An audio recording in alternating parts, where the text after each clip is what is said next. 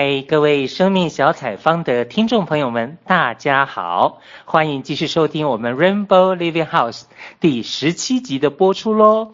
今天当然还是在昆明，但是今天的来宾真的很特别，到底有多特别呢？我们等一下来说。那当然还是先请来宾跟大家打个招呼啊，介绍一下他自己。Hello，大家好，我叫展希婷，那大家可以叫我希婷。嗯，好哦。那你会怎么样子的？先自我介绍一下，譬如说啊，呃，就看你怎想怎么介绍。其实人的生生命里面有很多的标签，比如说我用这些标签来介绍的话，可能我是一个两个孩子的妈妈，嗯、然后呢，我长期从事的工作就是人力资源工作，我天生对人好奇心，嗯、那么这个都是一些标签，啊、呃，那我更想介绍的是我自己是怎么样一个人，啊、呃，那虽然就是说。嗯，现在已经四十多岁了啊，我的年龄不是一个秘密，但是我觉得很开心的是，我心里面仍然是有一份童真，而且对什么事情都很好奇，所以的话会和我很高兴和我六岁的儿子和十岁的女儿一起去探索这个世界。OK。感觉起来就真的是很特别的自我介绍，因为可能之前的人都会说啊，我就住哪里呀，然后我就可能喜欢什么啊，等等等等的，好像就是很一般社会上的那种自我介绍。但至少刚刚的这个，我觉得是还蛮不同，跟一般人蛮不同的。那当然，接下来可能听众们，我觉得应该就会很好奇的，就是可能之前我的来。是华人行动的同学啊，学长学姐、啊，等等等等这些的。那要不要先来说一下？就是我之前跟西婷也不认识嘛，然后今天也是第一次见面。那是不是西婷也先来说一下？诶，怎么会有今天这个这个机缘呢？可以上我们节目呢？好，其实的话，我觉得，呃，我是一直混迹在华人行动里面，因为虽然我没有参加，呃，直接参加这个华人行动，但是一直都有关注，啊，一直都有关注，从华三到华四。那么认识刘仁洲老师呢，其实是从二零一四年的八月份，嗯、呃，为什么时间特别清清楚呢？啊，因为当时我母亲七月份过世，然后的话就。因为我母亲过世，又引发一系列的家庭问题了。嗯嗯，就刚好这个时候，我的嗯、呃、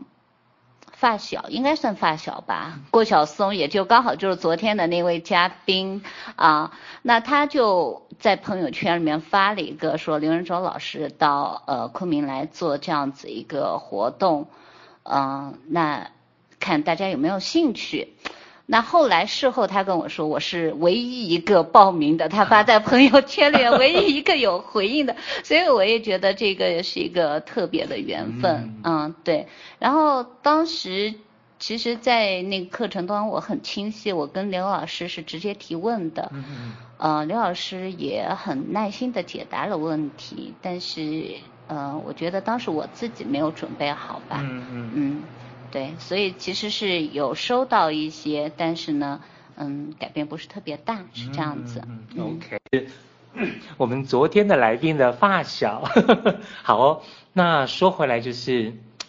我们的节目就是生命故事分享嘛。嗯、那西婷会想怎么样子的，从哪里开始分享自己的生命故事呢？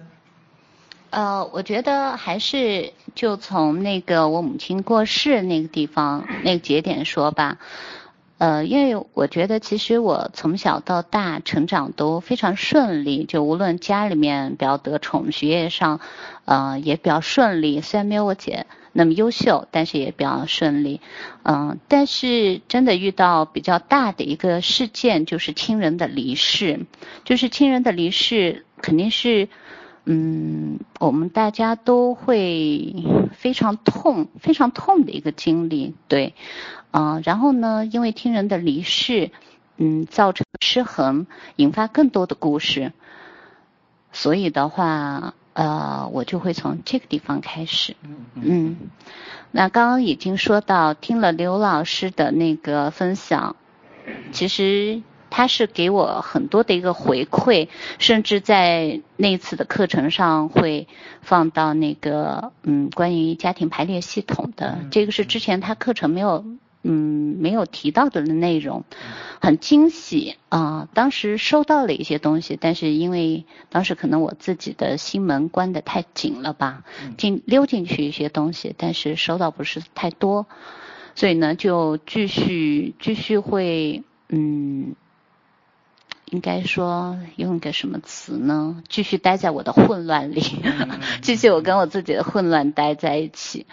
对，啊、呃，那这个是我生命里面非常是我妈妈的离去，然后又因为我妈妈的离去，又引发一系列的家庭问题。后来的话，呃，我是去年离婚的，去年离婚。对，离婚其实对。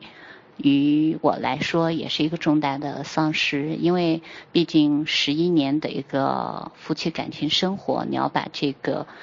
断了，嗯，其实会更痛，因为毕竟还有孩子牵扯在里面，而且你会考虑到一些之后对孩子的影响啊什么的，所以呢，嗯，我自己会觉得生命中会有一些很痛的东西。觉得我们自己真的是无法承受了，但是如果我们真的把那个痛苦化为养料，可能经过那个痛，反而我们会成长得更好。就好像花园里面的腐殖土，它其实是原来的一些垃圾，垃圾的话它转化为肥料，那么你就可以生长得更好。嗯，是这样。OK，那像刚刚就是有听到，包括呃。亲人的离世，然后包括可能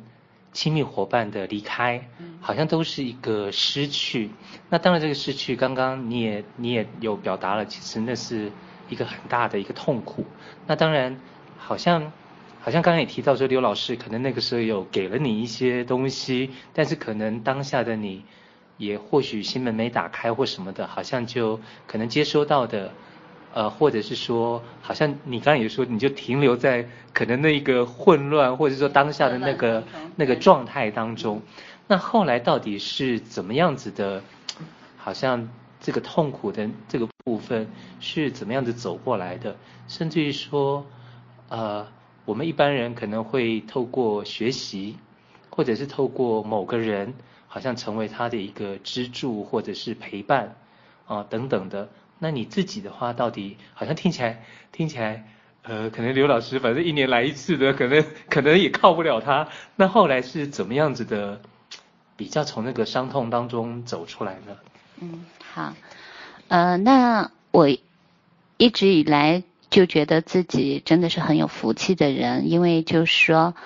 嗯，我母亲过世不久就遇到刘刘老师，然后呢，那个是二零一四年，然后二零一六年，其实当时我跟我前夫还在争吵，没有离婚中，然后当时我就很痛苦，就像阿宝刚才说的，那你遇到很痛苦的事情，你可能会人啊什么找老师请教啊，当时刘老师也不在昆明呀，对，那所以呢也是非常的机缘巧合，因为我。嗯，一直以来，从我女儿出生以后，我都一直在学。心理学、心理学方面的东西，那学了以后呢，就嗯，当时也在学，就对心理学你也知道分很多流派，所以当时我就发觉里面的一个流派，其中的一个流派萨提亚的模式对我特别契合，所以我印象也特别深。就二零一六年的八月份，然后就找，结果就昆明没有这个课程，因为昆明你知道就相嗯相对会信息啊或者这些相对会比较闭塞一些。些吗？对，那所以呢，我就又问到了那个华山的福山啊，我就说你知不知道这个萨提亚的老师？他说啊，我听有联嗯联系到那个向老师啊，福山向老师。其实到现在我都没有见过向老师，但是我真的也非我没有见过他，对，但是有他的微信就跟他联系上，然后就非常巧，他就说啊就。一六年八月份，他说啊，刚好北京有这样子一个课程，你可以去听听看。但是可能他们已经开始开课了啊，那嗯，我不知道你是否能赶得上，对，所以呢，我就跟那边联系。结果联系了呢，诶，也很奇妙的，就是说联系了以后，嗯，向老师给我的第一个回馈是说，呃，很紧张，因为我记得好像是三号我问他的，他说五号就要开课，八月三号我问他，八月五号就要开课，而且在北京。就是说，那你去不去？然后我当时就有一点懵，我就说这个也太操，这个是一个问题。还有一个问题就是，自从我儿子出生以后，我没有离开过他超过五天以上，因为在一六年的话，我儿子是五岁啊，对，没有超过那么多。我觉得要去学那那十多天，那怎么办呢？我就很困惑。对，然后在那个当下就很有意思的，也是就看到刘老师的一篇以往的一篇旧文，就是说，当你如果真的下定决心做一件事情的话，那么，啊、真的老天爷都会帮你。就是说，当他下定决心，嗯，来做这个无呃无实行的这个生命工作的时候，对，当他把好像是。呃，师母的一个金首饰，打算把它捐出去的时候，然后那个捐款就源源不断了。对，就大概细节我记不记不大清了，但是就是那样子。但是觉得说，啊，我已经混乱，从一四年一直混乱到一六年，混乱了两年，好像也没挣扎出什么名堂来。对，那我真的是已经痛到说，呃，一定要改变了。对，但是我都不愿意为这个改变。啊、呃，付出一点时间或者去争取一点什么的话，那是不是太可惜了？那你怎么可能指望老天爷说来帮你呢？对，那所以在当下我就说啊，不行，我一定要排除所有的困难去，一定要去去上这个课，然后真的会觉得是非常大的一个奇迹，因为呃，为什么说非常大的一个奇迹呢？就是在我一五年，嗯。我要去出差，出差五天的时候，跟我前夫说我要去出差，他都说不可以。你要出去的话，你必须把儿子带上。对，四岁到，但其实我我就在觉得很崩溃。所以在一六年，我们我们当时还没有离婚的时候，我就觉得天哪，我怎么开口呢？然后回去的时候，回去跟他说的时候呢，就。刚好也是有两个他的朋友在，我前夫的朋友在，就跟他说了这个事情，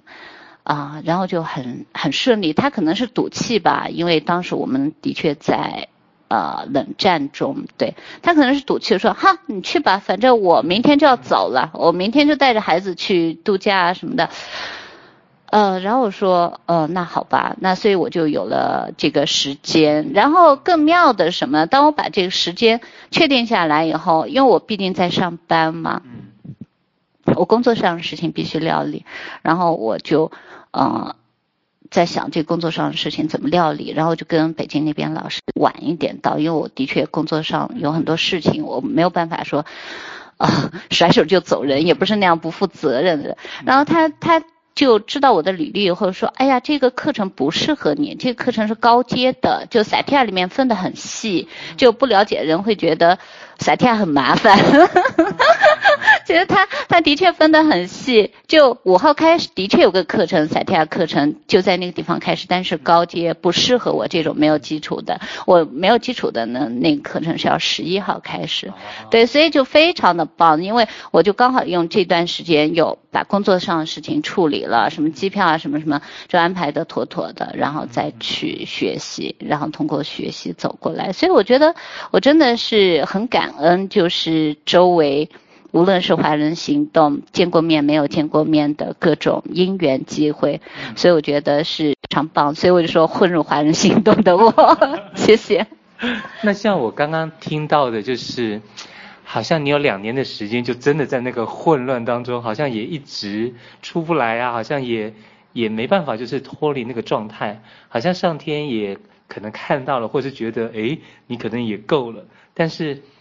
好像就是也会让你就是有这样的机会啊，或什么的，你也就很很勇敢的去去接受了这个改变，然后或者是说，就是好像你也做了一个决定，就是至少至少好像。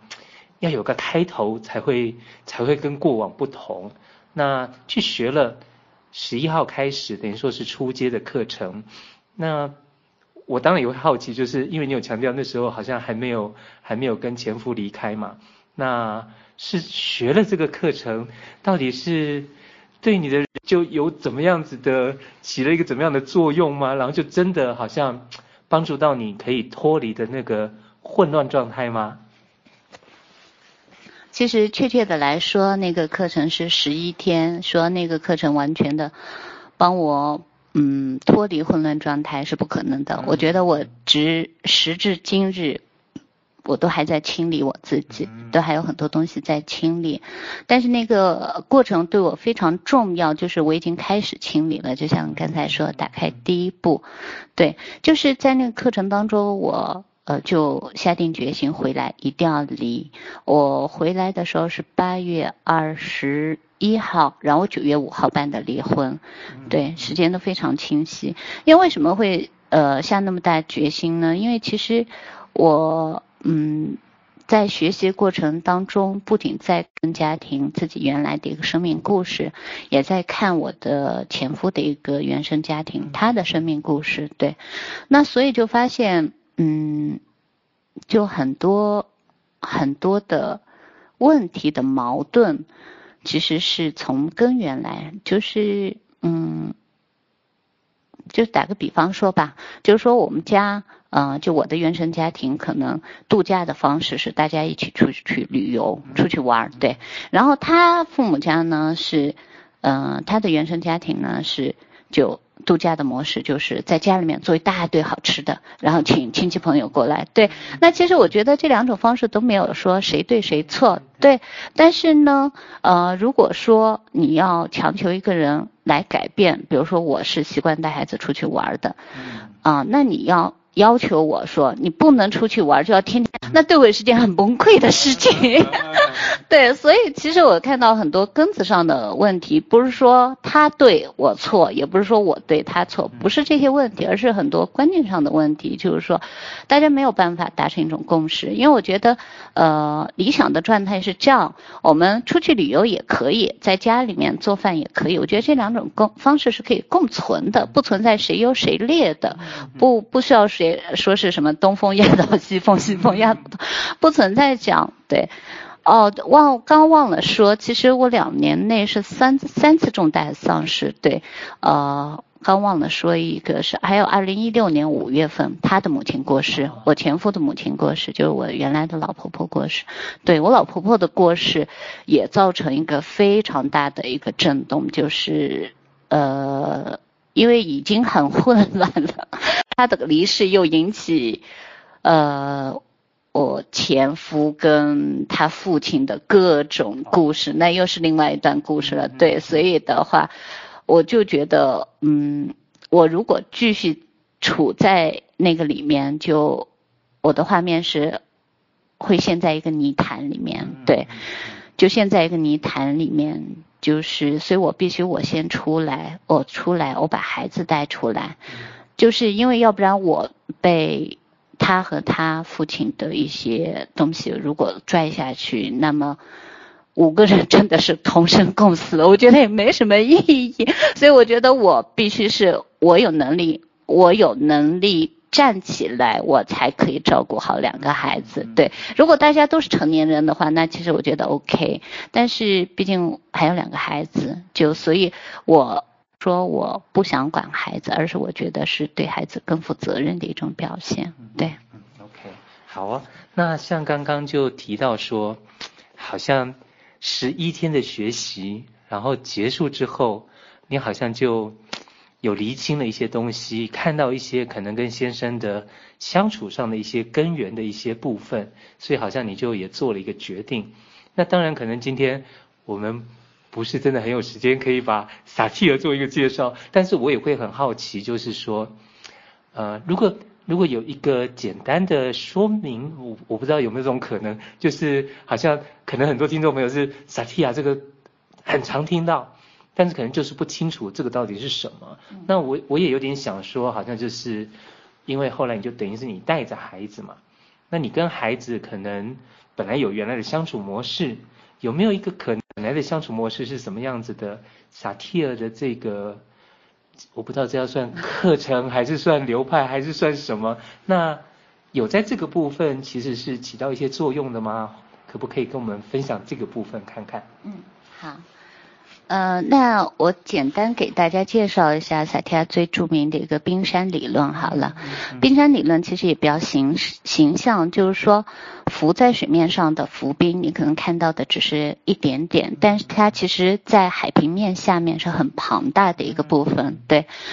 呃，那所以。这个图示一出来呢，大家就会比较了解，就是你看到水平面上的，就只能看到他的行为，他的行为可能，比如说像我前夫，他的行为可能是不允许我出去玩儿。啊，这个是他的行为，对，我们看到的行为，但是我们要看的背后的一个根源呢，就像我刚刚提到，他的原生家庭的可能，嗯，就是习惯的模式，跟我习惯的一个模式发生一个冲突，对，那这个呢，就是后面就冰山下面很多很多不一样的东西，所以呢，嗯、呃，萨提亚模式教会我的就我们要透过这个。表面上的他的一个行为去看的他的一个应对姿态，就像你说的一个模式。那比如说，可能以前我会指责孩子，指责是一种应对姿态。然后呢，可能孩子对我也是一种应对姿态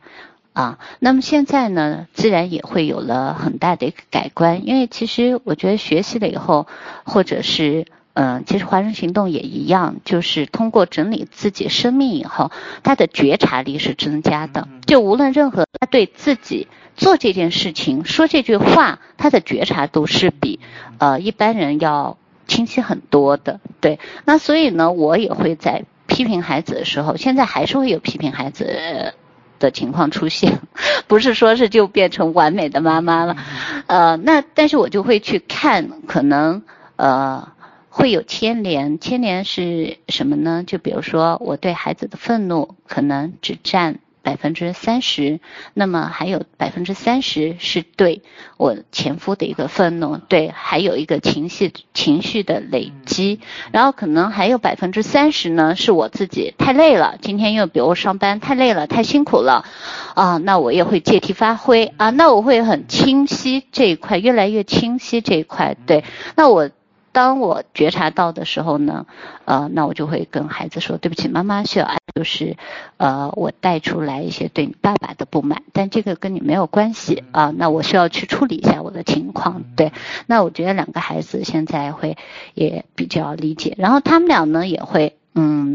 跟我说，妈妈，我今天很高兴啊，是因为什么？因为什么？或者说啊，我今天很不高兴，很不舒服，是因为什么什么什么？所以我觉得很棒。其实情绪是我们呃的一个温度计，对，是一个温度计。这个也是萨提亚的一个工具，一个温度计，就是你知道啊，今天你是二十五度，很开心呢，还是已经零下十度了，很伤心，已经悲痛结冰了？对，这些都是一些小工具，可以帮助到大家，也可以帮助我和孩子的关系更好。嗯，嗯，OK 哦，其实刚刚可能有提到说跟先生原生家庭，然后那种好像。家庭日的，那我其实我也会回想到，好像刘老师就是也是会去提到，就是说，其实夫妻之间很多时候，你不能把自己原来的习惯当成是一种品德，对，可能可能有些人就是爱干净，有些人就是可能没那么爱干净，但是你不能不能说爱干净就是好的品德，然后就这样子去要求对方，对，我会回想到这个部分，那当然。刚刚也提到说觉察力的那个部分的话，我也感觉哦，这真的是很难得、很不容易的。然后可以在跟孩子的相处当中，然后都会去注意到这些啊等等的。那萨提亚这个部分，你会用在自己的生活当中？那工作或者是朋友，或者是其实你也可以用这个东西来怎么样子帮助人了吗？这个部分是不是也可以再跟我们多分享一些？好，这个部分其实理念，这个理念会比较大了，呃，它就是个人的一个平和，嗯、个人的平和，人际关系的一个和谐，然后最后是世界的和平，这个是赛提亚的一个理念。所以其实，呃，具体分到个人来说呢，其实就是你个人平和了，你的情绪平和了。那么，如果你小家庭里面每个人都是很平和，那我相信一定会有事情发生，但是大家都能很平和的来处理这个事情的话，那就不会容易有冲突。啊，那么小的家庭好了以后呢，呃，就两个人的关系好了以后，小的家庭好了以后呢，再扩大。如果整个国家每个家庭都很和谐，那我觉得没有人希望战争的。对，所以呢，就推而广之是，呃，整个萨提亚的理念就是这样。所以我也在这样里面呢，就是说，呃，每个人是一个。学习彩跳模式是一个小小的蜡烛，就是我们从彩跳模式那里是点亮了自己的生命之火，把自己的烛火点亮了，然后呢又去点亮其他人。其实每个人都有自己的资源，每个人都有自己生命力，都有自己的生命故事。只是有时候太痛了，或者被表面的东西覆盖的太多了，外面的规矩太多了，他束缚到了，他看不到他自己的资源，不知道自己能做什么。因为中国人好像就会很多的规矩啊，是好是有好对有好的一方面，但是另外一方面也会束缚太多，对，呃，任何事物都是有正反两面，所以呢，嗯，就我觉得这个也是我在现在在做的是一个工作的方向，或者我个人的一个使命吧，都是这样子，对，嗯。我不知道时间还够不够，可不可以分享一个我在课堂当中的一个故事啊？我们在课堂里面就很有意思，就是八月去年八月份上课的时候，就因为我们是住在旅馆，但是有两个同学呢就嗯回家，他们家住北京，就出去的时候就看见一个女孩子就神色不对，那女孩子就在哭，然后一边打电话一边哭，然后就往外奔，他们俩就看着不对就。就去说，哎，同学你在干嘛？因为我们是在大学里面上课，然后那个女孩子就不听，然后就挂了电话，就继续冲。他已经冲过了人行道，冲过了单车道，眼看就要快冲到快车道上，他们俩把她拉回来了。就是那个女孩子其实很简单，一个大学生跟男朋友吵架，失恋了，就就哭得一塌糊涂。然后后来。嗯，这个是我在我们下课以后发生的事情，就第二天我们分享了。然后我为什么在这里跟大家分享这个故事？就即使我此刻真的是心里面有那种喜悦啊，因为觉得我们自己的觉察力增强了以后，即使是我们素不相识的人，我们真的可以看到别人的痛苦，可以帮助到别人，有这种能力。对，所以的话，我就觉得这个事情真的是值得一辈子。的一个使命是这样子.嗯，好啊，那像刚刚的话，最初我听到说你上了初阶的那十一天嘛，嗯，那后来是不是你也完成了？是不是有中阶、高阶？然后甚至于说，好像你是不是？诶，这个不知道方不方便说，就是你其实有一个正职工作，但是你有怎么样子的助人的一个方式吗？这个我不知道方不方便。这个其实的话，呃，方便的，因为。呃，学习萨提亚，嗯，再过几天马上要去学习了，一直在学习，一直在成长的这个路上。然后其实这个学习这个模式也可以让我在工作当中很好的帮助别人，因为我从事的是人力资源工作，啊、那其实的话也会，嗯，公司里面也会有员工有吵架的情况啊，一些纠纷啊，或者这样。那么我可以看到，就是说我。有能力去帮助他，去更好的去面对这个问题。因为萨提亚里面有一句有一个理念，就是说问题不是问题，如何应对这个问题才是问题。有点绕啊，其实就是说，呃，每个人生下来都不是一帆风顺的，一定会遇到多少的问题，这个是一定的啊、呃。如果只能像婴儿，婴儿可能就觉得自己是全知全能的，是 OK 的，那个是完全自我中心。但是成年人的话，就会发现自己一定会遇到问题，对。那么所以呢，你如何应对这个问题才是最关键。所以前两天我女儿，嗯，我去学习的时候，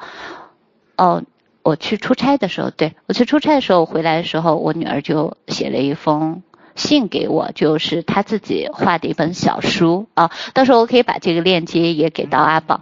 他自己写的一本小书，就是说，嗯，下雨了，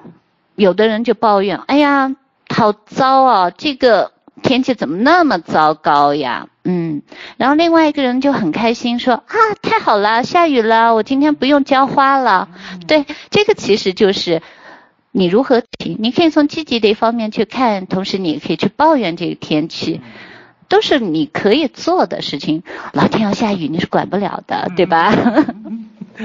你你会让我又想到刘老师 很早很早的时候说的说过一句话，就是有情绪是很正常的，那就呃是很自然的，就像天要下雨一样。OK，好，那其实。虽然好像还很想要继续聊下去，但时间真的就是好像也快呃也大概三十分钟了。那最后要结束之前呢，我通常都会有两个部分嘛，有一个部分是，诶，你有没有觉得好像你知道的什么活动，或者是说你知道什么样的商品啊，是觉得很可以推荐给我们的听众朋友的，是不是可以来先分享一下这个部分？啊，那太好了，这个部分特别想的是我和小松还有釜山我们一起三个一起做的这个公众号，呃，那我们这个我们三人组合呢是三叶草组合，因为我们是平凡普通的三叶草，但是正是因为我们平凡普通，所以我们真实的故事才特别感人。那么由我们三人